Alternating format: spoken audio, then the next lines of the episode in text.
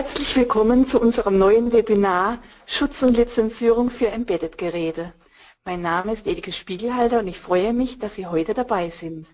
Jeden Monat erhalten Sie von uns wertvolle Informationen, technische Tipps und Erfolgsgeschichten, die Ihnen helfen, Softwareschutz, Lizenzierung und Security in Ihren Produkten und Lösungen zu optimieren. Unsere heutigen Referenten sind Günther Fischer und Stefan Bamberg. Heute geht es um die folgenden Themen. Grundlagen von CodeMeter Runtime und CodeMeter Embedded, Übersicht der von CodeMeter Embedded unterstützten Lizenzmodelle, unterstützte CM-Dongles und sichere Elemente einschließlich TPM für CM-Act Licenses, EX-Protector und AX-Protector CME, die speziellen Bestandteile von CodeMeter Protection Suite für CodeMeter Embedded, CodeMeter Core API ein leistungsfähiges Werkzeug für vielfältige kryptografische Operationen. Bevor wir starten, wollen wir Ihnen noch diese Informationen geben. Am Ende des Webinars werden Ihre Fragen beantwortet, die Sie im Laufe des Webinars per Live-Chat gestellt haben. Wie gewohnt wird das Webinar aufgezeichnet und Sie können es sich nochmals anhören, sobald wir Ihnen den Link geschickt haben. Zur Erinnerung, wenn Sie die ganze Zeit am Webinar teilnehmen und anschließend drei Fragen richtig beantworten, können Sie an der Verlosung eines Amazon-Gutscheins im Wert von 50 Euro teilnehmen. Wählen Sie einfach die zur Frage passende Antwort aus. Mit der richtigen Antwort und ein wenig Glück können Sie als Gewinner gezogen werden. Der Gewinner wird bei der Wiederholung des Webinars eingeblendet und automatisch von weiteren Verlosungen in 2017 ausgeschlossen. Nun geht es los. Ja, herzlich willkommen auch von meiner Seite. Mein Name ist Stefan Bamberg. Ich sitze hier zusammen mit meinem Kollegen Günter Fischer.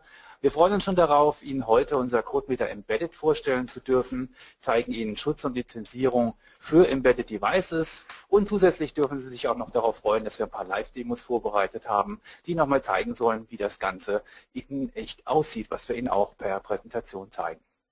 Ähm, Zuerst möchte ich Sie aber, bevor wir in die Tiefen des Embedded Drivers einsteigen, einige Grundlagen noch zeigen, die ähm, die darauf hinweisen, dass wir eine CodeMeter-Technologie haben, die sowohl auf CodeMeter Embedded als auch auf unserem normalen CodeMeter Runtime für die äh, Desktop-Betriebssysteme funktionieren. Und zwar ist die grundsätzliche Idee dabei, es einmal in ein Softwareprodukt zu integrieren und dann nachher vielfach auszuliefern. Was versteht man darunter? Ganz einfach, wir haben die äh, CodeMeter Protection Suite für Sie entwickelt. Das heißt, Ihre Software wird genommen und mit unseren Tools in eine verschlüsselte Software umgewandelt. Auf der einen Seite zusätzlich haben wir, bieten wir die Möglichkeit, Ihre Prozesse, die Lizenzerzeugung, also das, was der Kunde später als Lizenz bekommt, auch in ihre Backoffice-Prozesse einzubauen. Das heißt, die Erzeugung von Lizenzen wird beispielsweise in ein SAP-System integriert, in ein Salesforce-System, was auch bei Ihnen immer steht, kann aber auch in ein komplettes Lizenzportal eingebaut werden, sodass die License Central, die wir später auch nochmal anschauen, einfach ein integraler Teil Ihres Gesamtprozesses wird. Vielfach ausliefern bedeutet dann, dass über dieses Tool, die Eisen Central, Lizenzen erzeugt werden, individuell für die Kunden. Das heißt, sie liefern immer die Komplettsoftware mit der gesamten Funktionalität aus und individuell für das, was der Kunde bei Ihnen kauft, bekommt er die entsprechenden Lizenzen erzeugt und ausgestellt. Die verschiedenen Lizenzierungssysteme, die wir anbieten, sind einerseits natürlich hardwarebasierte Sicherheit, also die CM-Dongles. Wir haben das Ganze auch realisiert als reine Softwarelizenzen in der gleichen Art und Weise. Das heißt, Sie brauchen nur einmal zu integrieren und Sie können beide Systeme abdecken. Zusätzlich bieten wir aber auch die Möglichkeit, dass Sie Lizenzen in einem Netzwerk zur Verfügung stellen können und alle innerhalb des Netzwerks angeschlossenen Geräte können auf diese Lizenzen ebenfalls zugreifen.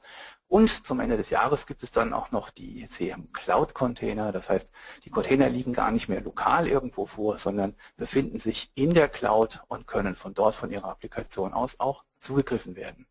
Wie gesagt, alles mit der gleichen Art und Weise der Integration, eben zugreifend auf verschiedene Lizenzierungssysteme. Wie funktioniert das nun konkret? Äh, ein solcher Lizenzeintrag, der in einem Container ist, also zum Beispiel einer, einem Hardware-Dongle oder eine Software-Lizenz, besteht aus einem Firmcode, Dabei handelt es sich um einen eindeutigen, weltweit eindeutigen Code, der für Ihr Unternehmen ausgestellt wird und damit Ihre Lizenzen repräsentiert. Und Produktcodes, die Sie selbst vergeben können. Machen wir mal ein Beispiel. Auf der rechten Seite sehen Sie einen solchen Container. Wir haben mal den Beispiel Firmencode 10 genommen. Und in diesem Container befinden sich Lizenzen, also sogenannte Produktcodes hier, wie man das sieht, zum Beispiel der 201.000. Man kann man jetzt einfach ein Feature-on-Demand-Modell realisieren, indem man sagt, die grundsätzliche Basissoftware startet nur, wenn der Produktcode 201.000 in der Lizenz vorhanden ist. Und wenn Sie zusätzliche Funktionalitäten in Ihrem Programm anbieten wollen, dann definieren Sie einfach noch zusätzliche Produktcodes, hier in dem Beispiel zum Beispiel 201.001 oder die 201.002. Und das heißt, wenn ein Kunde später in seinem Lizenzcontainer, einem Dongle, eine Softwarelizenz im Netzwerk oder in der Cloud, einen Firmcode 10 und Produktcode 201.000 hat, kann er das Programm starten. Hat er einen Produktcode 10 201.001 kann er eine Zusatzfunktionalität äh, nutzen und eine weitere Zusatzfunktionalität kann er dann nutzen, wenn er auch den 201.002 hat. Diese Produktcodes können von Ihnen gewählt werden, von 1 bis 32 minus 1, also das ist ein bisschen mehr als 4 Milliarden. Haben Sie dann die Möglichkeit, ein solches Feature-on-Demand-Modell zum Beispiel schon mal aufzubauen. Und was jetzt aber noch wichtig ist, diese Produktcodes sind im Prinzip nur Referenzen, die Sie in Ihrem Programm zuweisen durch unsere Tools oder die Sie über die API, die wir Ihnen nachher auch noch zeigen, abfragen können in der Lizenz. Welches Lizenzmodell sich tatsächlich hinter einem solchen Produktcode verbirgt, das legen diese sogenannten Product Item Options fest. Und diese Product Item Options äh, sind quasi Text für einzelne Produktcodes, die zeigen, welche Art von Lizenzmodellen das sein soll.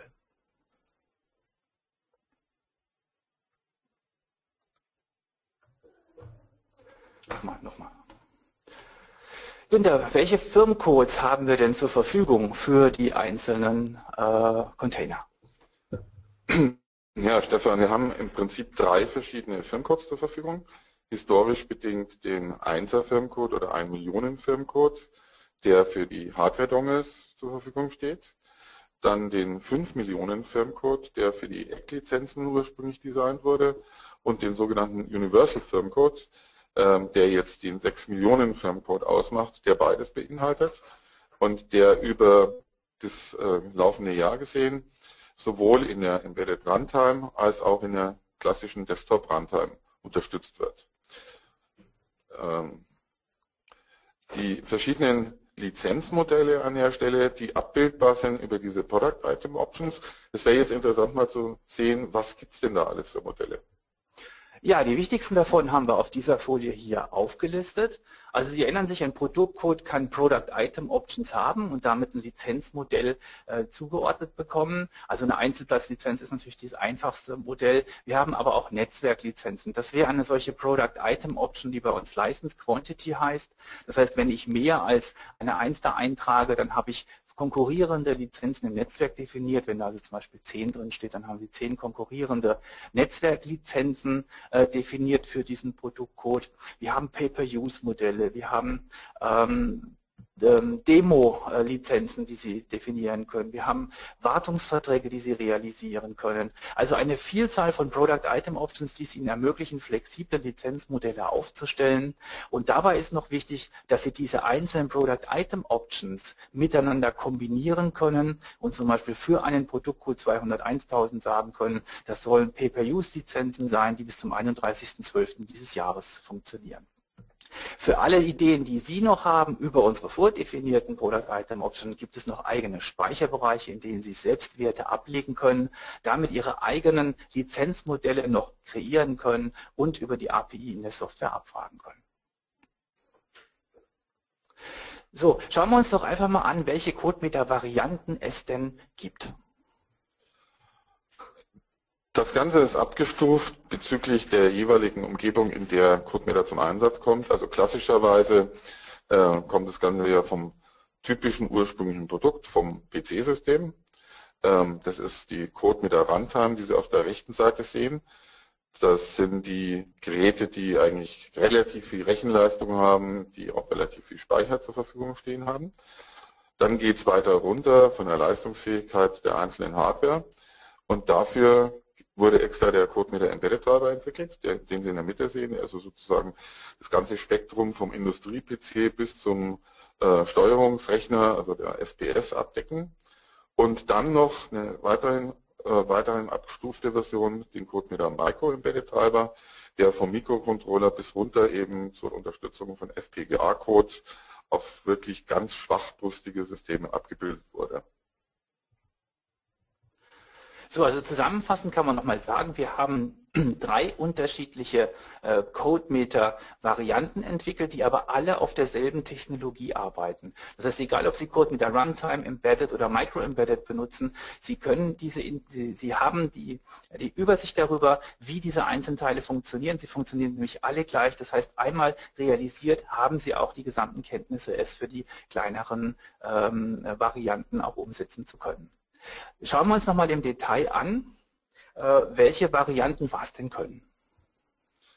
Also Sie sehen jetzt hier in der Tabelle aufgelistet die Abstufung der drei verschiedenen Implementierungen. Also die Code mit der Runtime, wie Sie sehen, auf der rechten Seite kann alles. In der Mitte die Code mit der Embedded Library oder der Treiber oder die Runtime, äh, über die wir ja hier heute am äh, Webinar am meisten sprechen werden die steht so in der Mitte, die ist äh, aufgrund der Anforderungen des Einsatzgebiets etwas abgespeckt in manchen Funktionen, um eben den Anforderungen im Embedded-Bereich auch gerecht zu werden. Äh, zum Beispiel eben, dass die CPU-Leistung meistens etwas eingeschränkt ist, also auch irgendwie der Memory-Bedarf oder überhaupt der Flash-Bereich, in dem Informationen abgelegt werden, äh, verhältnismäßig eingeschränkt sein kann. Und dann nochmal eine ganz andere Einschränkung, das sehen Sie dann auf der linken Seite, also ich gehe jetzt nicht hier alle einzelnen Optionen durch, Sie sehen ja im Prinzip in der Tabelle dargestellt, was für Funktionen zur Verfügung gestellt werden. Die noch kleinere Variante der CodeMeter Micro Embedded Treiber, der wirklich für kleine Mikrocontroller eingesetzt wird. Äh, der konkrete Anwendungsfall im Augenblick ist äh, beschränkt auf die Infineon XMC 4500 Linie, für die dieser Treiber speziell entwickelt wurde der eben ARM-basiert ist, aber insgesamt nur ein Megabyte Flash zur Verfügung hat. Und dadurch kommen die Anforderungen, dass dieser Treiber halt möglichst klein sein soll. Ähm, jetzt gehen wir im Detail mehr auf den CodeMeter Embedded Treiber, also den mittleren Bereich ein, der so das ganze Spektrum vom Steuerungs-PC, Industrie-PC bis runter eben zur SPS äh, abdecken soll und speziell für Embedded-Anwendungsfälle entwickelt wurde. Ähm, die Embedded Treiber Implementierung ist eine Alternative zur CodeMeter Runtime. Der Treiber wurde komplett neu entwickelt auf Basis äh, von C-ANSI-Code. Das heißt, der Code an sich ist auch selber portabel.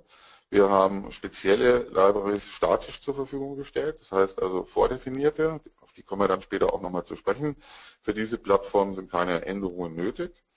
Es besteht aber die Möglichkeit, aufgrund der Verfügbarkeit des Hardware, äh, des, Quelltexts, auch den äh, Code selber an eigene proprietäre Systeme anzupassen. Das Ganze ist modular aufgebaut, das heißt, man kann sich die einzelnen Module raussuchen, die man wirklich für seinen Anwendungsfall braucht und kommt somit zu der Situation, dass eben eine variierende Größe, je nachdem, was der Anwendungsfall eben dann ausmacht, äh, von 90 Kilobyte bis typischerweise 300 Kilobyte, wenn alle Funktionalität enthalten ist, variiert beim Aufbau der Implementierung bzw. der Umsetzung der Library. Ähm, das Ganze, und das ist eben das Wichtigste an dem Ganzen, ist, Sie haben keine neue API, sondern das ist dieselbe API wie im klassischen Runtime Environment genauso. Ähm, das Ganze ist also ausgerichtet auf Embedded-Betriebssysteme, bei denen diese Beschränkungen halt vorhanden sind, was die gesamte Größe anbelangt. Ähm, Stefan, zeig noch mal kurz die Architektur. Ja, da bist du zwar der Spezialist, aber ich zeige mal die Übersicht der Architektur. Man kann hier mal alle Module sehen, aus denen sich die CodeMeter Embedded Core äh, zusammensetzt und auch diejenigen, die aus, von außen sozusagen angestöpselt werden können. Die schauen wir uns jetzt äh, alle mal im Detail an, aber da du der Spezialist bist, überlasse ich dieses Thema am besten dir, Günther. Danke, Stefan. Ähm, also hier im Überblick nochmal kurz aufgelistet die einzelnen Punkte. Im Detail gehe ich dann auf diese einzelnen Punkte nochmal raus. Sie sehen, es ist ein Baukastensystem. In der Mitte der Teil ist immer vorhanden. Das ist dieser Core-Bereich vom CodeMeter Embedded. Und die anderen Varianten, die hier so grün-blau dargestellt sind, ähm, die kann man dann einzeln dazu wählen. Oben diese Schnittstelle für die Programmierung, die bleibt immer gleich. Abhängig davon, was für einzelne Module man dazu wählt, kann man dann entsprechende Container unten drunter anwenden oder auch bestimmte Funktionalitäten nutzen. Ich gehe jetzt hier mal auf die einzelnen Punkte etwas näher ein. Im Kern, wie gesagt, steht diese CodeMeter Embedded Core Funktion, die immer vorhanden ist. Das heißt, es ist also die eigentliche Kernfunktion des Treibers. Da werden die gesamten Verwaltungen innerhalb des Treibers zur Verfügung gestellt, wie zum Beispiel das Handle-Management. Wenn Sie äh, eine Lizenz allokieren, steht Ihnen dann über diese Core-API, die identisch ist, wie gesagt, zu dem, was auf dem Desktop-System vorhanden ist, äh, ein Handle zur Verfügung. Diese gesamte Verwaltung intern wird über diesen CodeMeter Core äh, Abschnitt oder Teil des Treibers vorgenommen. Dann steht Ihnen der gesamte Krypto-Library-Bereich zur Verfügung, also sprich diese metrischen, asymmetrischen Kryptografien, als auch das Hashing und so weiter. Und dann stehen eben die internen verwaltungsnotwendigen Basisfunktionen, die der Treiber eben braucht, in dieser Kernkomponente zur Verfügung. Also diese Komponente ist immer Bestandteil des Systems. Speziell bei der Version 2, die jetzt eben äh, die neue Version ist, kam jetzt Folgendes hinzu aufgrund der Parallelisierung der Zugriffe, und das ist dann der nächste Punkt, auf den ich dann im Detail auch nochmal eingehen werde, äh, macht es Sinn, Lizenzen vorzucachen. Deswegen gibt es den License Cache. Der License Cache liest die Informationen aus dem Container in den Cache und somit sind die Zugriffe auf die Handles und den damit verbundenen Lizenzinhalt bereits im Cache und müssen nicht nachgelesen werden vom jeweiligen Container. Und das erlaubt eben einen schnelleren Zugriff auf die Inhalte, sprich die Lizenzen. Und das Ganze macht besonders dann Sinn, wenn man die zusätzliche Erweiterung, die auch in 2.0 dazugekommen ist, und zwar den sogenannten multiplen Applikationszugriff, also Multiple Application Access. Ähm, in der Version 1.7, also die bisher aktuelle Version, war es nur möglich, eine einzelne Applikation auf die Lizenzen in dem jeweiligen Lizenzcontainer zugreifen lassen zu können was in manchen Fällen eine Limitierung war, wenn mehrere Applikationen auf einem System liefen, die aber gleichzeitig Zugriff zu diesen Lizenzen hätten haben wollen. Da musste man dann eben einen zentralen Prozess schreiben, der dieses Handling durchgeführt hat. Das wird jetzt in der 2.0er Version durch diese Zusatzkomponente, die jetzt Bestandteil des Embedded Cores ist, und zwar diese multiple Applikationszugriffsmöglichkeiten, aufgehoben. Das heißt, jede Applikation, die Zugriff hat, kann die Library dazu binden und kann parallel jetzt und auch in schneller Art und Weise in Verbindung mit dem License Cache auf die Lizenzinformationen zugreifen. Wo das momentan bei uns selbst eingesetzt wird, ist in der Referenzimplementierung für den OPC-UA-Stack, also der Anteil, der heute eben den Kommunikationsanteil in den Industrie-Devices ausmacht, und zwar zur Authentifizierung, und zwar speziell zum Speichern des privaten Schlüssels für die Zertifikatserzeugung und Überprüfung. Ähm, zusätzlich haben Sie danach dann noch die Möglichkeit, neben dem Core, also der eigentlich nur die Infrastruktur zur Verfügung stellt, auch auszuwählen, welche Container Sie unterstützen wollen. Und da gibt es an erster Stelle die Hardware-Container, also sprich die Dongles. Und bei der Dongle-Zugriffsfunktion haben Sie die Auswahlmöglichkeit zu entscheiden, über welches Bussystem bzw. welche Kommunikationsmechanismen Sie nutzen wollen. Also wenn es im Wesentlichen USB oder eben klassische SD-Zugriffe sind äh, oder eben CF-Karten, wird typischerweise der File-IO-Zugriff verwendet. Das heißt Zugriff über Mass Storage Device. Da gibt es eine Datei, die heißt dann CodeMeter.io und über diese Datei wird die Kommunikation realisiert. Im USB-Fall ist in manchen großen Unternehmen aufgrund der Policy, die die IT vorgibt, äh, nicht erlaubt, Mass Storage Devices einzusetzen. Deswegen gibt es im Dongle auch die Möglichkeit, das Ganze auf das HID, also das Human Interface Device, umzustellen. Und dann findet die Kommunikation äh, vom Treiber zu dem jeweiligen Hardware-Device über das HID-Interface statt. Und auch neu mit der Version 2.0 ist, dass die Unterstützung in dem Embedded-Treiber für das SPI-Interface, also den Serial Bus, äh, vorhanden ist. Und da geht es im Wesentlichen darum, um Kosten zu sparen bei industriellen Anwendungen in Motherboards, wo eben kein weiterer USB-Controller vorgesehen ist.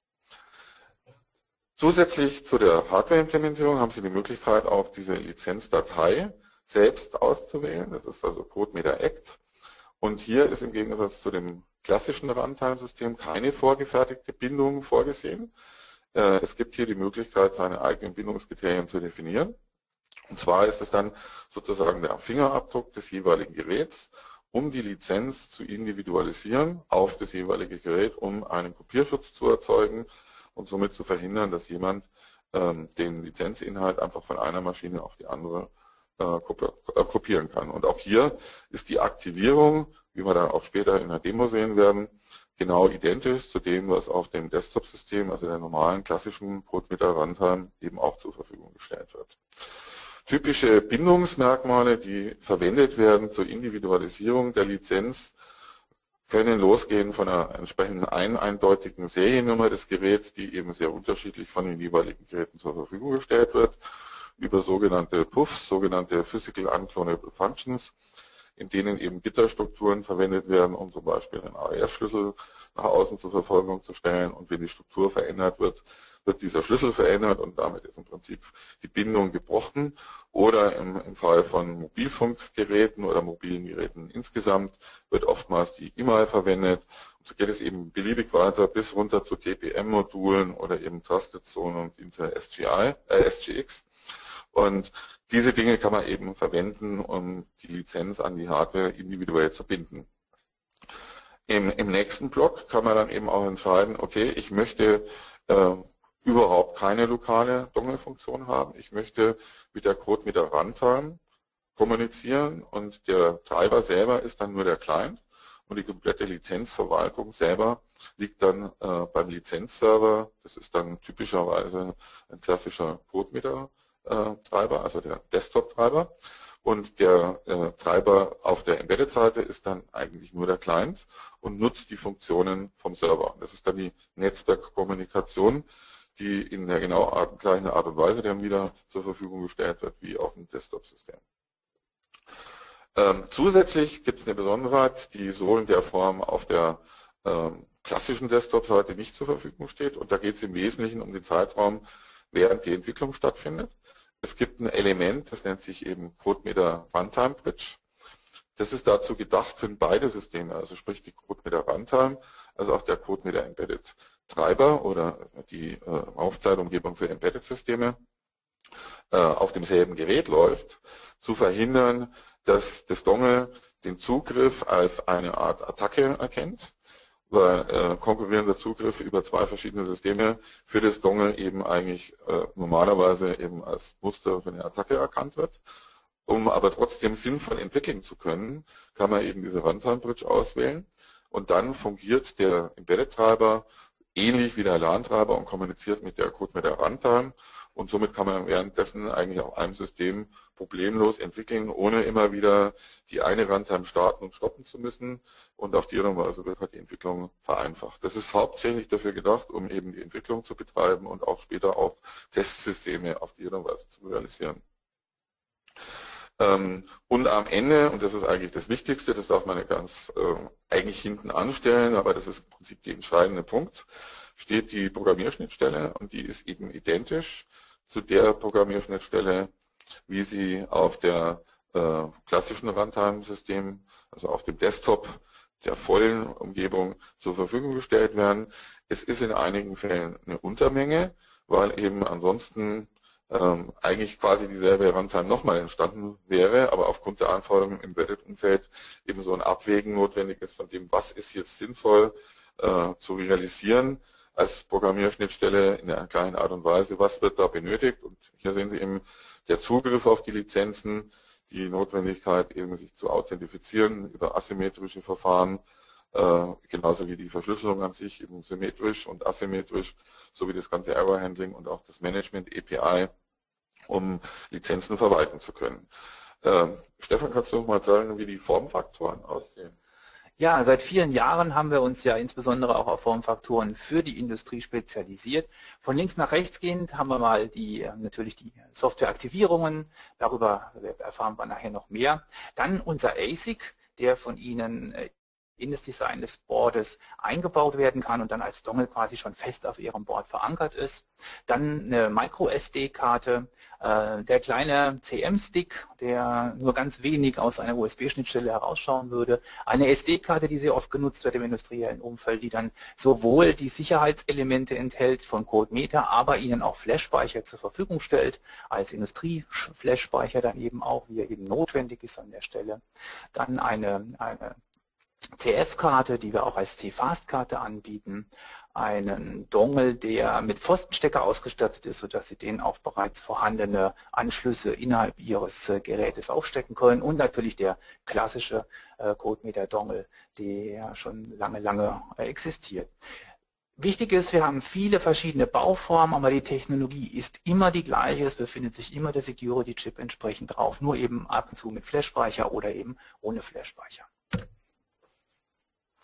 So, dann schauen wir uns nochmal an, welche äh, Kommunikationsprotokolle werden unterstützt von den einzelnen Komponenten. Das Wichtige scheint mir dabei zu sein, dass Sie sehen, dass bei dem CMASIC ähm, halt auch SPI eingesetzt werden kann in der neuesten Version. Das heißt, wenn Sie äh, eben ein solches Protokoll verwenden möchten in Ihren Embedded Devices, dann wird es von unserem ASIC entsprechend auch unterstützt.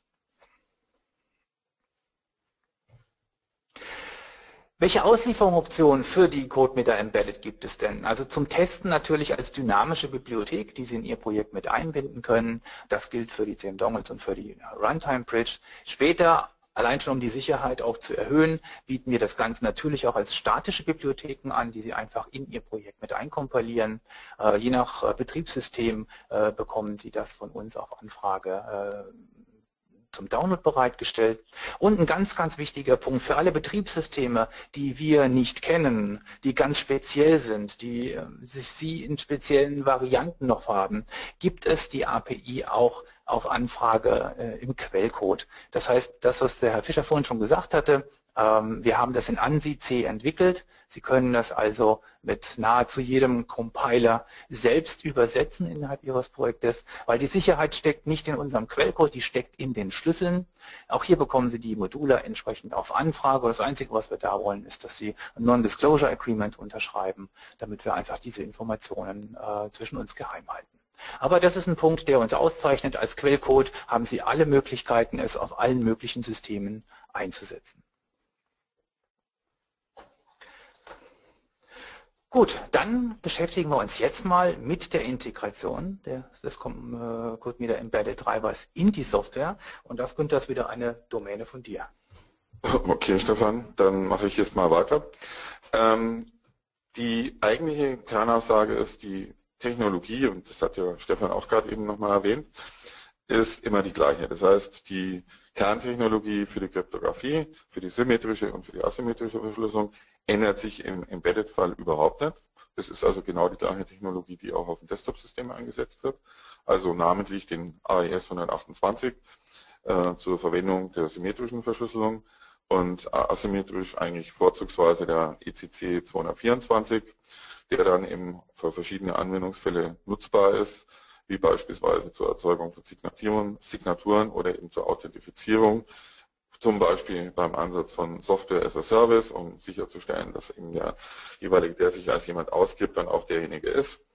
Äh, und dann eben auch aufgrund der Anforderungen einiger Kunden RSA als Alternative für asymmetrische Verschlüsselung. Die Anwendungsfälle sind vielfältig. Also es gibt die Möglichkeit zum einen, die Integration dadurch durchzuführen, indem man das normale Binary, das man ursprünglich erstellt hat, unverändert verwendet und den automatischen Verschlüsselungsweg beschreitet. Dazu gibt es diese sogenannte CodeMeter Protection Suite. Die sehen Sie dann später nochmal kurz im Überblick, die für verschiedene Architekturen zur Verfügung steht. Die gibt es auch in derselben Art und Weise, auch mit derselben Oberfläche und derselben Nutzbarkeit über den AX Protector für CodeMeter Embedded. Da hat der AX Protector dann die CodeMeter Embedded Library im Bauch und bindet die anstelle der klassischen Runtime dann zu der Applikation dazu. Und dann gibt es noch eine Besonderheit, den sogenannten EX-Protektor, der etwas anders arbeitet, ohne eben äh, seinen Laufzeitumgebungen, die Security Engine zu implantieren, nur die Applikation zu verschlüsseln. Aber das sehen wir dann später auch nochmal etwas mehr im Detail. Ähm, dann kommt eben noch die Möglichkeit dazu, eben neben der automatischen Verschlüsselung auch eigene äh, Aufrufe gegen die Library, sprich die Runtime, zu machen. Und da läuft das Ganze dann über dieselbe Core API wie im äh, Desktop-File genauso. Also das ist dieselbe Programmierschnittstelle. Dazu habe ich die Möglichkeit, eben meine eigenen Verschlüsselungsverfahren aufgrund der Basis der Library zu machen oder zu nutzen und dann eben auch noch zusätzliche Lizenzabfragen mit einzubauen, genauso wie eben auch eine programmatische eigene Aktivierung und die Aktivierung von Lizenzen durchzuführen. So, hier sehen wir mal eine schöne Übersicht, äh, was du gerade eben erzählt hast, Günther, die CodeMeter Protection Suite. Auf der linken Seite ein bisschen abgegraut sind die Sachen, die uns heute nicht wirklich interessieren, aber die ganz wichtig sind zu wissen, nämlich, dass wir diese Protection Suite für Windows, Linux, Macintosh anbieten in einer Variante für .NET und für Java. Wenn wir uns mal auf der rechten Seite anschauen, welche Funktionalitäten mit, man damit erfüllen kann, dann fängt es unten an äh, mit der Code mit der Runtime, die auf diesen Systemen, auf diesen Desktop-Systemen vorhanden ist. In dem Embedded-Fall ist es die reine CodeMeter Embedded, die auf Ihrem System existiert. Während ich auf den Desktop-Systemen noch einen sogenannten EX-Protector habe auf der linken Seite, mit dem ich individuelle Funktionen verschlüsseln kann, ähm, habe ich das in einem Embedded-System nicht, sondern ich habe hier gleich einen AX-Protektor, Sie sehen das mit KX-Protektor, CodeMeter Embedded und den EX-Protektor, den Günther eben angesprochen hatte. Und es gibt hier verschiedene Levels, die ich, die ich äh, erreichen kann. Das heißt, ich kann Anti-Debug-Methoden mit dem AX-Protektor ähm, für Embedded äh, realisieren. Ich habe den automatischen Schutz, also IP Protection und die Temper Protection. Die heißt, dass ich mich vor Angriffen auf meine Software schütze, also einen Integritätsschutz herstelle. Und der X Protector, das gucken wir uns aber nachher noch im Detail an, der ermöglicht auch noch die Authentizität der Software zu prüfen, weil ich hier bereits mit der Routine, die lädt, in dem Betriebssystem verankert bin, was nochmal einen, einen Level mehr an Sicherheit bringt. Jetzt schauen wir uns mal die beiden Varianten an. Also einmal den AX Protector, nur einen kleinen Blick darauf, und den AX Protector Code wieder Embedded, einfach, dass man mal den Unterschied dazu erfassen kann. Und äh, Günther, das wäre wieder dein Part. Also danke Stefan. Ähm, hier an der Stelle die Funktion zwischen den beiden ist total identisch. Sie sehen es dann auch später von der Oberfläche her. Ähm, da gibt es keinen Unterschied. Das Einzige, was Sie entscheidend äh, angeben müssen, ist, dass zum einen die normale Runtime, die typischerweise automatisch verwendet wird, und zum anderen im AX Protector Embedded File ähm, einen Schalter zusätzlich angeben, dass eben nicht die klassische Desktop Runtime verwendet werden soll, sondern dass die darunter liegende Library, die der AX Protector mitbringt, äh, anstatt dessen verwendet werden soll. Der AX Protector ist klassischerweise eigentlich ein Selbstextraktor, das heißt, der legt um die eigene Applikation einen eigenen Lader mit einer Security Engine dazu und in dieser äh, verschlüsselten Form der Applikation, die dann im Bauch des Executables liegt, äh, wird dann eben automatisch geprüft, ob Lizenzen vorhanden sind. Die Inhalte sind verschlüsselt, das heißt, damit wird verhindert, dass der Code reverse engineert werden kann und äh, gleichzeitig wird verhindert, dass wenn jemand versucht, an dem Code was zu verändern, die veränderte Software überhaupt noch nutzbar gemacht wird. Äh, Im klassischen AX Protector Fall, also der, der auch von der Desktop-Seite her bekannt ist, läuft der Ablauf so ab. Sie haben im Prinzip Ihr kompiliertes Binary, äh, Ihre Applikation, die hat eben dann im Fall von Windows einen PE-Header oder im Fall von Linux, QNX oder anderen Betriebssystemen einen Elf-Header. Dann gibt es in dem Binary einen, Codeabschnitt und Datenbereiche und eben Resource-Bereiche. Die werden als Eingabe, als unverändertes Binary an den AX Protector gegeben. Der erhält sozusagen dann die Struktur nach außen hin im Header, also das PE-Format bleibt unverändert oder das F-Format. Dafür wird dann im inhaltlichen Bereich quasi der Code verschlüsselt und vor dann der Entschlüsselungsvorgang erfolgt, wird die implantierte Security Engine, diese AX Engine, aufgerufen, die dann eben zur Laufzeit prüft, ob Lizenzen vorhanden sind und dann dafür sorgt, dass der Code, der innerhalb dieser Executable in verschlüsselter Form vorliegt, zur Laufzeit entschlüsselt wird. Das gleiche gilt für Daten als auch Ressourcen. Im Fall vom AX Protector Embedded sieht das Ganze grundsätzlich sehr ähnlich oder identisch aus, mit dem einen Unterschied, dass in der AX Engine nicht die darunterliegende Runtime, so wie sie im Desktop-System verwendet wird, zum Einsatz kommt, sondern die Code mit der Embedded Library, die der AX Protector im Übrigen dann mitbringt. Das heißt, der AX Protector hat in sich selbst die Runtime im Bauch. So, und jetzt würde ich gern äh, kurz zeigen, ja, jetzt würde ich gern kurz zeigen, wie das Ganze auch eingewendet wird und aussieht. Genau, dann bereite mal vor, Günther. Wir zeigen Ihnen jetzt mal eine Live-Demo des AX Protectors für Embedded. Dazu habe ich jetzt hier kurz was vorbereitet und nachdem wir jetzt immer wieder zwischen ähm, in Anführungszeichen Embedded Device, dafür haben wir jetzt halt äh, exemplarischen Raspberry Pi verwendet, habe ich jetzt hier so ein bisschen farblich unterschieden, dass man erkennen kann, wo sind wir denn jetzt eigentlich gerade. Äh, ich habe jetzt hier den Source Code und bin mit einem Tool, das nennt sich WinSCP, auf dem Raspberry Pi. Und in dem Raspberry Pi findet sich hier der Source Code zu dem Ganzen. Da habe ich jetzt aus Versehen ein paar Ins eingefügt, die schmeiße ich wieder raus. Ähm, und hier oben sehen Sie eben so wie beim normalen Desktop-System die Implementierung wenn Sie jetzt zum Beispiel eben den EX-Protector, der sogar noch ein bisschen weiter geht als das, was wir jetzt vorhin beschrieben hatten, der dann individuelle Codeabschnitte nochmal verschlüsseln lässt, einfach hier implementiert ist. Und da findet dann hier zur Laufzeit statt, ist denn die Software überhaupt verschlüsselt oder ist die im Prinzip momentan unverschlüsselt, also kann ich die so eigentlich gar nicht rausgeben. So, jetzt gehe ich nochmal her und hole mir hier ein Terminal. Das ist jetzt hier wiederum das Raspberry Pi. Und hier habe ich jetzt meine unverschlüsselte Software, die heißt jetzt hier Woopi Sample, also die ist jetzt hier übersetzt. Und die stellt jetzt fest, sie ist nicht verschlüsselt. Das heißt also, hier wird rot dargestellt, die Software befindet sich momentan in einem unverschlüsselten Zustand. Die sollte ich jetzt so idealerweise nicht ausliefern. So, was mache ich jetzt, um diese Software zu verschlüsseln? Ich gehe jetzt her, kopiere hier dieses Woopi Sample, das habe ich schon gemacht, äh, auf mein Desktop-System und nutze da den AX Protector. Und der AX Protector sieht dann genauso aus wie im klassischen Fall. Das heißt also, ich habe hier die genau gleichen Abfragen. So, was ist mein Source Code, beziehungsweise mein Binary in dem Fall als Eingabe? Wo soll die verschlüsselte Form der Ausgabe hingelegt werden? Welches Lizenzierungssystem möchte ich verwenden? Also hier in dem Fall ein Dongle-basiertes mit dem Firmcode 10 oder Code 13.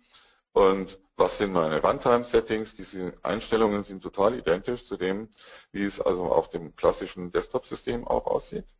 Und dann habe ich hier meine Security Settings. Hier habe ich auch wiederum die Möglichkeiten, Basic Debugger Check durchzuführen. Virtual Machine Detection, die schalte ich jetzt in meinem Fall mal aus. Und eben auch zum Beispiel eben zu prüfen, ob die Lizenz auch aktiv ist. Dann hätte ich hier auch die Möglichkeit, einen eigenen Message-Händler mit den entsprechenden Fehlermeldungen, weil es irgendwelche Lizenzen beispielsweise nicht vorhanden sind, um ein eigenes Corporate mit UI, wobei im Embedded-Fall meistens alles Character-based ist und das Ganze eher in Logfiles geschrieben wird.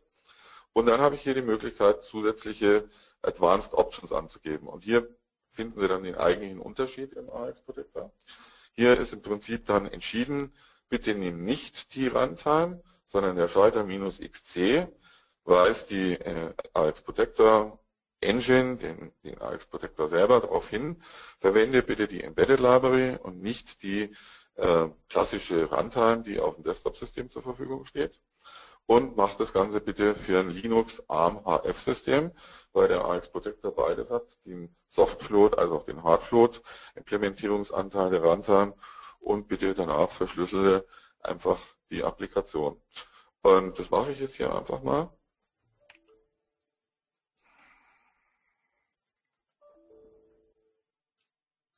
Jetzt habe ich ein Problem, weil meine FSB momentan jetzt zur Verfügung steht, weil ich schon die License Central gestartet habe. So, jetzt müsste das Dongle zur Verfügung stehen. Probieren wir es nochmal.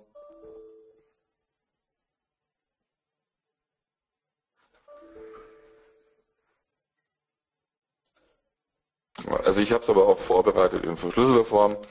Äh, gehe ich wieder zurück auf die äh, Raspberry-Implementierung. Da habe ich dann das File rüber kopiert in verschlüsselter Form und Sie sehen, hier ist das Ruby-Sample und äh, jetzt ist die Applikation verschlüsselt und stellt fest, dass sie verschlüsselt ist. So, so viel zu dem Thema, wie der Vorgang aussieht.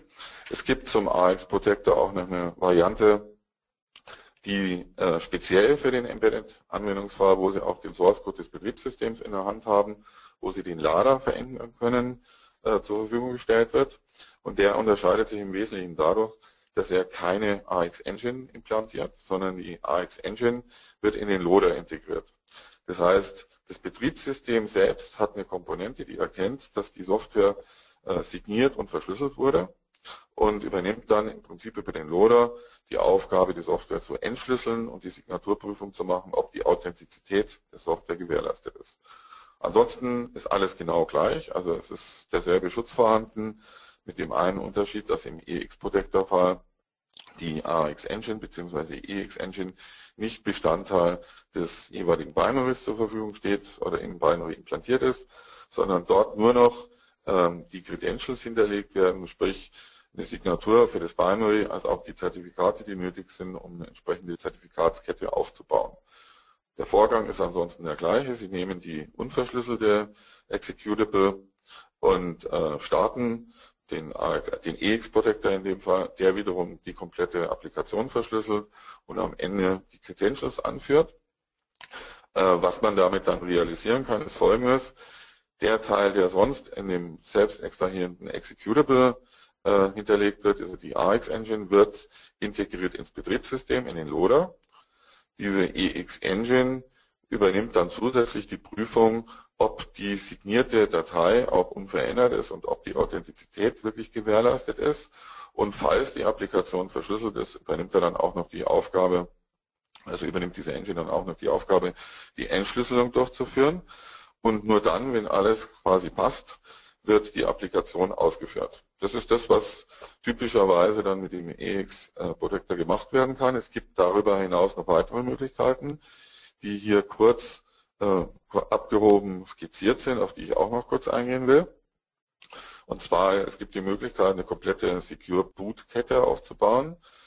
Äh, es gibt eine Implementierung, bei der man das schön nachvollziehen kann. Das ist im Fall von VXWorks 7.0. Das möchte ich jetzt hier kurz mal anreißen, wie das funktioniert. Es gibt den typischen Bootloader im System. Der hat wiederum ein Zertifikat hinterlegt äh, in dem TPM-Modul.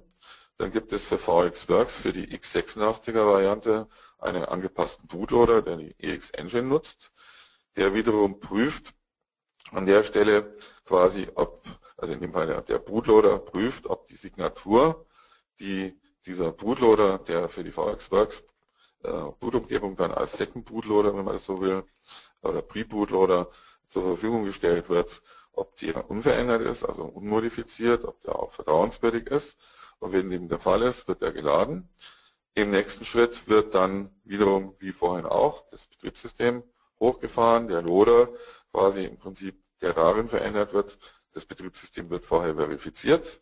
Falls das Betriebssystem sogar verschlüsselt ist, würde eine Entschlüsselung stattfinden, muss aber nicht unbedingt verschlüsselt sein. Es geht im Wesentlichen hier nicht um den Know-how-Schutz, sondern wirklich um die Integritätsprüfung.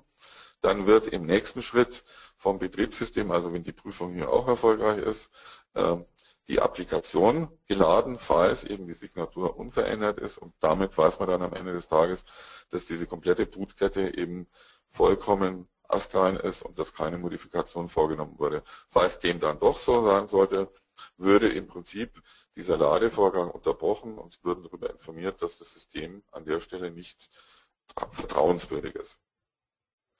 Ja, und dann schauen wir uns noch das letzte Modul an, nämlich, ah.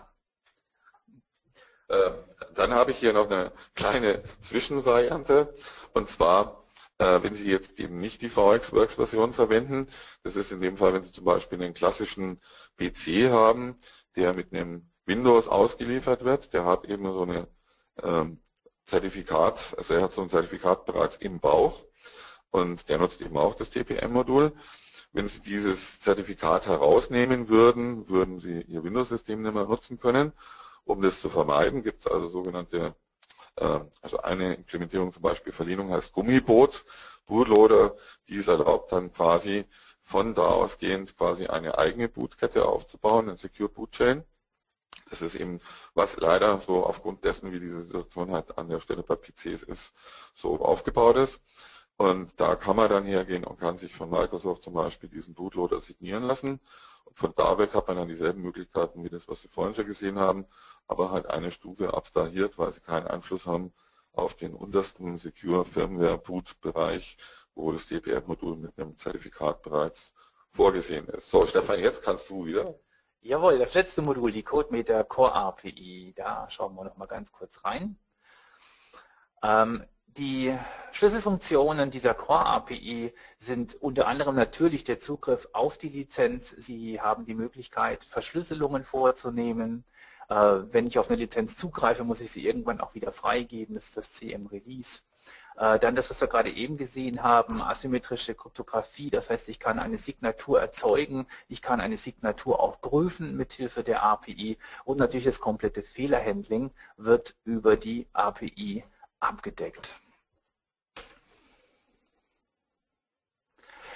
Wozu wird sie überhaupt verwendet? Also einerseits natürlich, um Daten selbst zu verschlüsseln, handelt es sich um Konfigurationsdateien, handelt es sich um Datendateien. Ähm, oder ich möchte diese Daten auch gesichert von einem Punkt zum anderen transportieren in einem System. Dann geht es immer darum, dass ich eben äh, Daten verschlüssele, was ich normalerweise symmetrisch mache, weil es einfach viel schneller ist. Aber ich ich kann die asymmetrische Verschlüsselung auch natürlich für einen Anmeldevorgang verwenden. Das heißt, ich kann eine äh, Authentisierung damit realisieren, zum Beispiel über ein Challenge-Response-Verfahren, um dann sicher sagen zu können, der, der sich da gerade authentiziert, der darf das auch.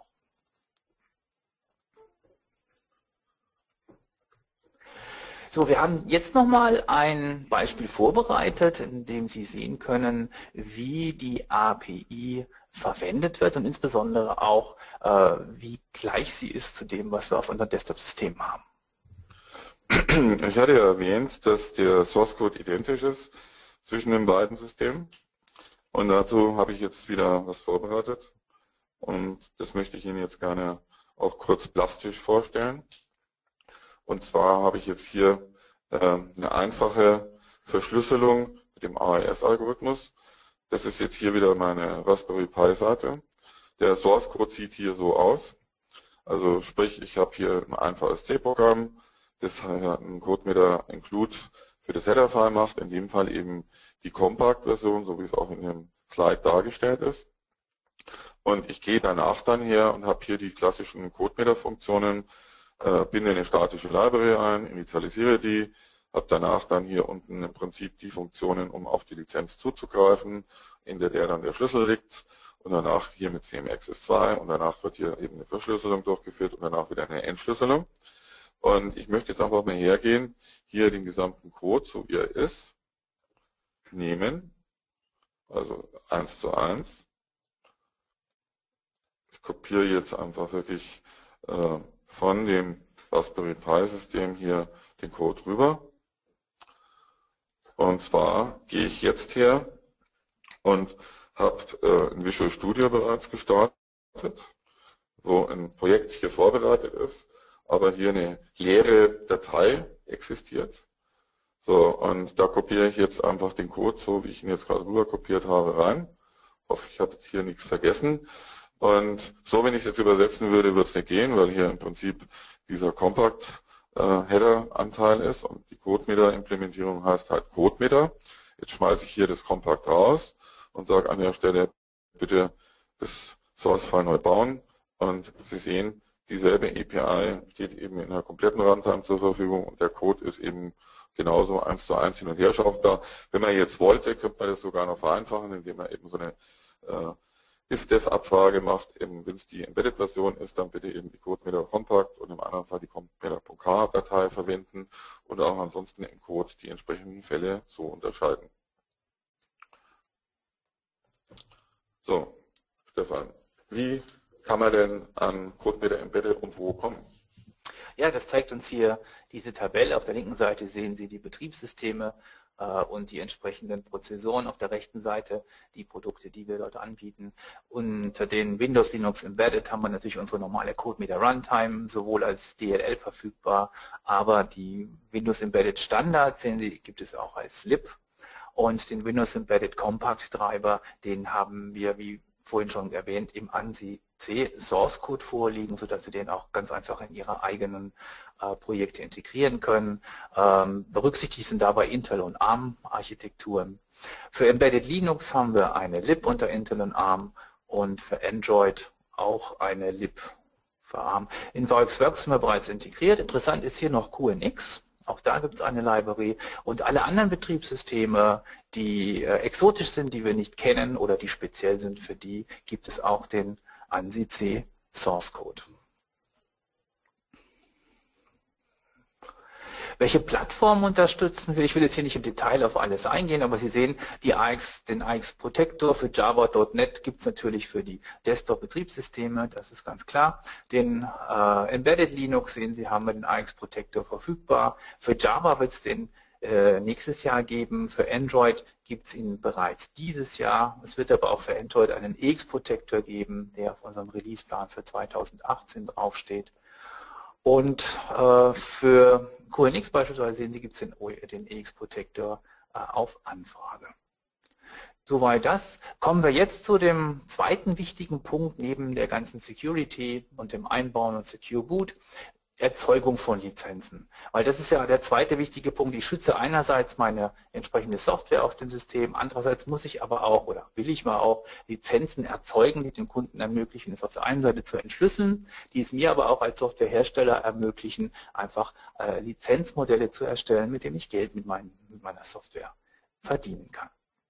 Wie sieht das Ganze nun aus? Wir haben verschiedene Möglichkeiten, Lizenzen zu programmieren. Ganz unten steht immer die äh, CodeMeter HIP, wie so schön heißt, High Level Programming API. Die bietet die, die stellt die Basis für all diese Programmierungen dar. Und dann gibt es verschiedene Möglichkeiten, wie ich das mache. Es gibt einerseits ein Kommandozeilentool, CMBox PGM, mit dem kann ich mit einer bestimmten Syntax alle Dinge die mit einer Lizenz zu tun haben, realisieren, was Erzeugung anbetrifft, was Produktcodes anlegen anbetrifft, was Produkt-Item-Options anlegen anbetrifft. Das ist sozusagen das Kernstück.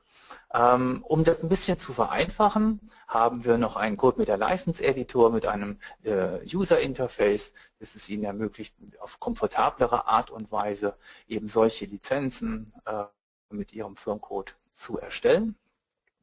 Äh, die professionelle Art und Weise für eine Lizenzerstellung ist die Code der License Central. Das heißt, wenn ich wirklich die komplette Nachverfolgbarkeit haben möchte, wer hat wann für wen eine Lizenz erstellt und wer hat wann wo eine solche Lizenz abgeholt, dann benutze ich ein solches Serversystem im Hintergrund, das die komplette Abwicklung übernimmt. Also wichtig hier ist, ich kann äh, 7 mal 24 Stunden rund um die Uhr mit einem solchen System Lizenzen erzeugen und ausliefern lassen. Ich kann das, wie wir auf der ersten Folie gesehen haben, auch in meine Backend-Prozesse integrieren, also von einem SAP heraus die Gesamtsteuerung übernehmen lassen und die GoMedia License Central dient dann nur als Werkzeug zur Erstellung dieser Lizenzen und zur Möglichkeit der Aktivierung dieser Lizenzen auf dem Endgerät. Und zu guter Letzt kann man natürlich aus einer eigenen Applikation heraus auch die Leistenzentren ansprechen. Das heißt, die Leistenzentren verfügt über Web-Services und äh, PHP-Konnektoren und Gateways, die es ihnen erlauben, äh, headless, wie das so schön heißt, die Leistenzentren fernzusteuern aus ihrer eigenen Applikation heraus. Der Gesamtprozess einer äh, Lizenz Vergabe an den Kunden funktioniert auf folgende Art und Weise. Auf der linken Seite sitzen Sie als derjenige, der die Lizenzen herausgibt. Auf der rechten Seite befindet sich der End-User, der diese Lizenzen auf seinem System gerne aktivieren möchte. In der Mitte steht die Code mit der License Central als Server-Applikation. Basis dabei ist, dass in dieser Datenbank, die Sie in der Mitte sehen, alle die Artikel, die Sie verkaufen möchten, also Basisartikel beispielsweise, Zusatzfunktionalitäten, als Artikel wirklich definiert sind mit einer Artikelnummer, einem entsprechenden Text und natürlich der dahinterliegenden Programmierung, welcher Produktcode soll mit welchen Product Item Options denn nachher auf Kundenseite aktiviert werden. Auf links, äh, wie ich vorhin schon angesprochen habe, kann ein E-Commerce-System stehen, kann ein ERP-System stehen. Die License Central hat aber auch eine eigene Oberfläche, wenn man das nicht in Backoffice-Systeme integrieren will. Aber bei größeren Unternehmen ist es sehr oft der Fall, dass die License Central nur ein, ein, eine Integration in die entsprechenden Systeme darstellt. Wird also jetzt äh, kommt die Anfrage eines Kunden, er möchte gerne bestimmte Lizenzen von Ihnen haben, dann wird ein Auftrag in der License Central erstellt und daraus resultiert im zweiten Schritt ein sogenanntes Ticket. Das ist nichts anderes als ein Aktivierungscode, der dem Kunden dann im Schritt 3 zugeschickt wird. Es kann per E-Mail passieren, es kann auf einem Lieferschein passieren und die den Kunden später in die Lage versetzen, über dieses Ticket eine solche Lizenz auch abzurufen. Dabei wird ähm, dieses Ticket geschickt wieder zurück an die Leistenzentren zusammen mit einem Fingerabdruck des Systems, einfach um sicherzustellen, dass die Lizenzen später auch nur auf diesem System wieder äh, eingespielt werden können. Und aufgrund des Tickets weiß die Leistenzentren, welche Lizenzen denn für den Kunden verfügbar sind, erstellt eine Update-Datei, die auf äh, das System des Kunden dann nachher gespielt wird und damit sind die Lizenzen aktiviert, unabhängig davon, ob das jetzt eine Lizenz ist, die rein softwarebasiert passiert ist oder der Kunde hat einen Dongle an seinem System stecken und kann diese Lizenz dann auf den Dongle übertragen.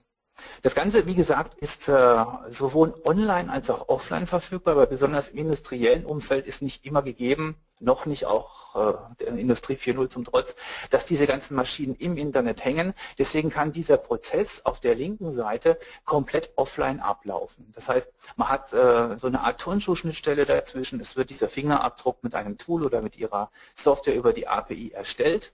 Man geht zu einem Rechner, der Internetverbindung hat, schickt diese Datei des Fingerabdrucks zusammen mit dem Ticket an die License Central.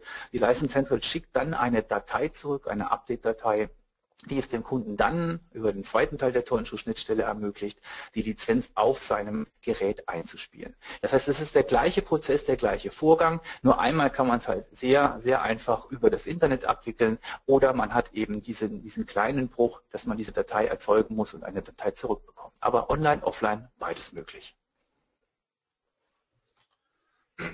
So, jetzt würde ich Ihnen gerne mal die Offline-Variante zeigen wie die eben von der Embedded-Seite aussehen könnte. Mein Beispiel, Device ist ja wie gesagt ein Raspberry Pi.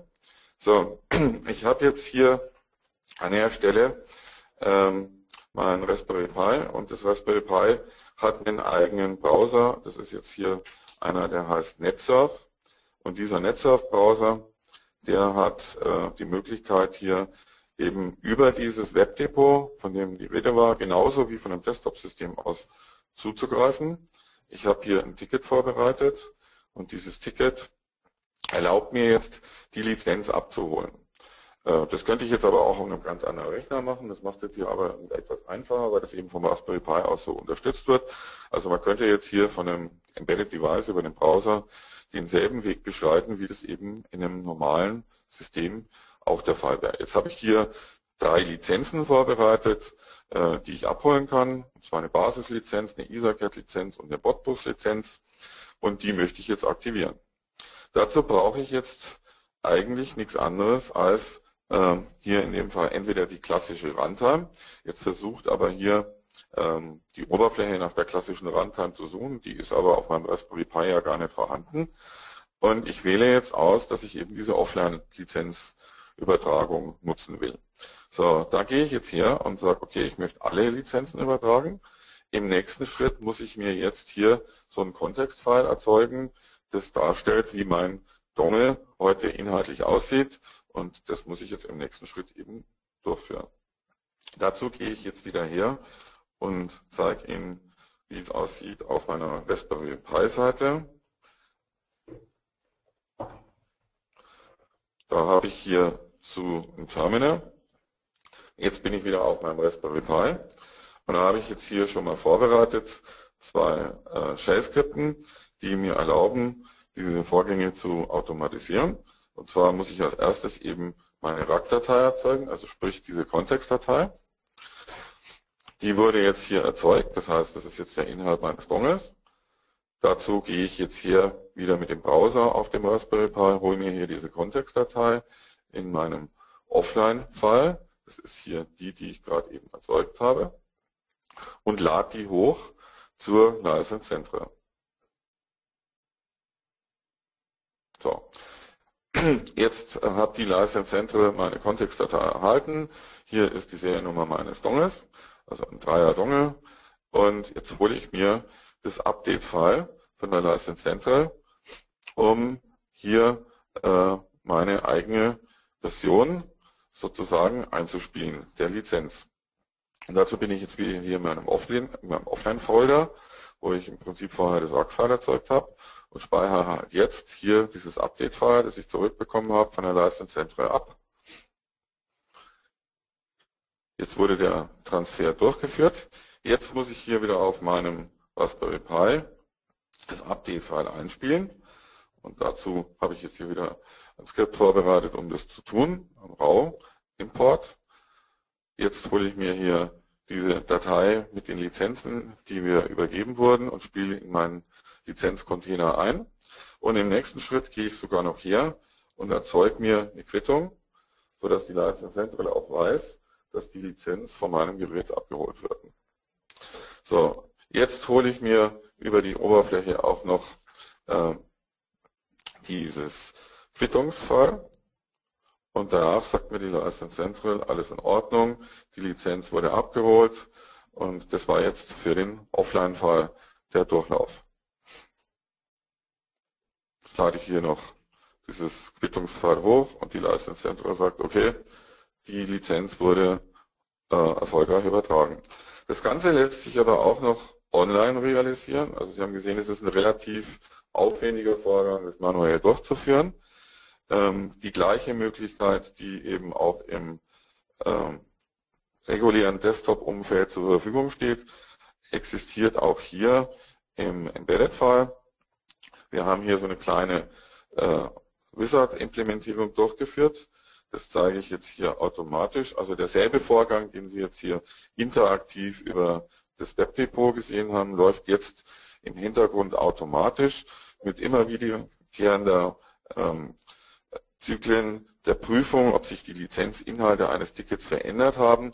Also ich gebe jetzt hier eine Applikation meine Gateway-Informationen an, meine Ticketnummer und in welches Dongle die Lizenzen übertragen werden soll.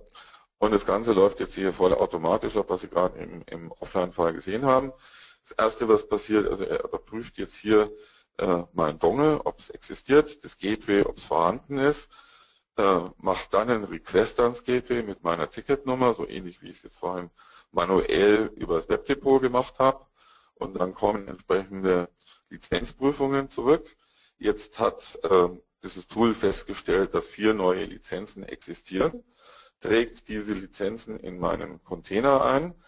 Und hier wurden verschiedene Product Item Options verwendet, unter anderem einen Pay-Per-Use Unit Counter, der jetzt jedes Mal bei dem Zyklus der Prüfung gleichzeitig verwendet wird und dekrementiert wird. Sie sehen jetzt, wenn es hier durchläuft, wird es von 10 ursprünglich hier immer um 1 dekrementiert. Und später, wenn der dann Null erreicht, ist diese Lizenz ungültig und müsste aktualisiert werden, was man eben hier in diesem Online-Fall schön machen könnte, indem man einfach das Ticket aktualisieren würde und dann würde dieser Unit-Counter wieder erhöht und der Kunde hätte halt an der Stelle dann entsprechende neue Lizenzen, Pay-Per-Use-Lizenzen nachgekauft. Ein weiterer Eintrag hier als Product Item Option ist eine Expiration Time, also das ist jetzt hier bis Ende diesen Jahres und die Lizenz bleibt damit gültig. Äh, da wir jetzt aber nicht beliebig viel Zeit haben, müsste ansonsten jetzt noch gezeigt werden, wenn sich dieser Inhalt dynamisch ändert, dann würden sich halt hier auch die Inhalte nochmal ändern. Aber wir haben halt leider die zeitliche Limitierung und müssen jetzt weitermachen. Genau, aber das war schon mal sehr aufschlussreich, dass man auch sieht, dass sowas auf Embedded-Systemen auch einfach zu realisieren ist. Hier nochmal die Übersicht, das heißt, Sie haben einerseits das Webdepot gesehen, also Lizenzaktivierung mittels Webbrowser. Online wird das über WebSockets realisiert, offline, wie ich vorhin schon sagte, als reiner Dateitransfer, Austausch von Dateien. Das, was Günther gerade eben gezeigt hatte, war eben der Zugriff auf das System über ein Gateway. Das heißt, ich kann eine Lizenzaktivierung machen aus der, aus der Applikation heraus. Ich kann über die Gateways online zur License Central gehen. Ich kann aber auch hier wieder den Offline-Weg benutzen und kann mit äh, RAC-Dateien, Request-Dateien und Update-Dateien arbeiten und die dem Gateway schicken. Ein kurzer Hinweis noch zu, zum Webdepot bzw. dem License-Portal. Das lässt sich natürlich vollkommen individualisieren. Das ist nur hier jetzt für unsere Zwecke mit dem Vivo-Layout, aber das kann komplett nach Ihrem Layout aussehen. Ja, ganz kurze Zusammenfassung für Sie. Ähm, die CodeMeter Embedded ist äh, multivendorfähig, sie ist portabel und modular aufgebaut, das haben Sie vorhin gesehen mit verschiedenen äh, Modularen und sie ist deswegen auch portabel, weil sie als ANSI-C-Bibliothek verfügbar ist. Die API haben wir gezeigt, ist identisch bei CodeMeter Standard und bei CodeMeter Embedded. Es ist der identische Toolsatz mit dem AX Protector, das haben Sie auch gesehen. Und das Lizenzmanagement ist gleich, die gleichen Prozesse liegen dahinter, die gleiche Erzeugung, das gleiche Verwaltungssystem für Embedded und für das normale Desktop. Soweit unser Foliensatz für heute. Ich habe gerade noch mal im Chat geguckt, es sind äh, einige Fragen aufgelaufen. Stellvertretend würde ich zwei davon einfach kurz ähm, vorlesen. Also welcher C-Compiler ist Voraussetzung für die Nutzung des Systems? Günther, kannst du kurz? Also die Voraussetzung, um die Library äh, kompilieren zu können, ist eigentlich nur ein ANSI-C-Compiler. Also sobald auf einem System ein ANSI-C-Compiler, deswegen wurde auch die Implementierungssprache ANSI-C verwendet, zur Verfügung steht, kann die Embedded Library auf dieses System portiert werden. Und natürlich noch ein ganz wichtiger Punkt, kann ich das auch testen?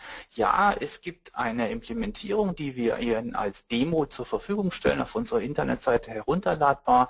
Da ist der Embedded Treiber für ein äh, Desktop-Windows-System oder für ein Desktop-Linux-System zu sehen, mit Beispielen, mit Dokumentation, sodass man sich dann in die Arbeitsweise dieser, äh, dieser API einarbeiten kann.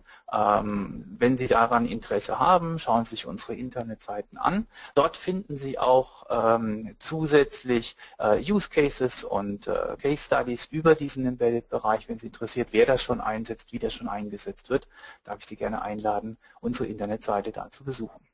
Ansonsten bleibt mir nur Ihnen vielen Dank zu wünschen für die Zeit, die Sie uns zur Verfügung gestellt haben und ich hoffe, Sie bei dem nächsten Webinar gerne wieder begrüßen zu dürfen. Vielen Dank und von meiner Seite aus auf Wiedersehen. Ja, auch nochmal von meiner Seite vielen Dank und auf Wiedersehen.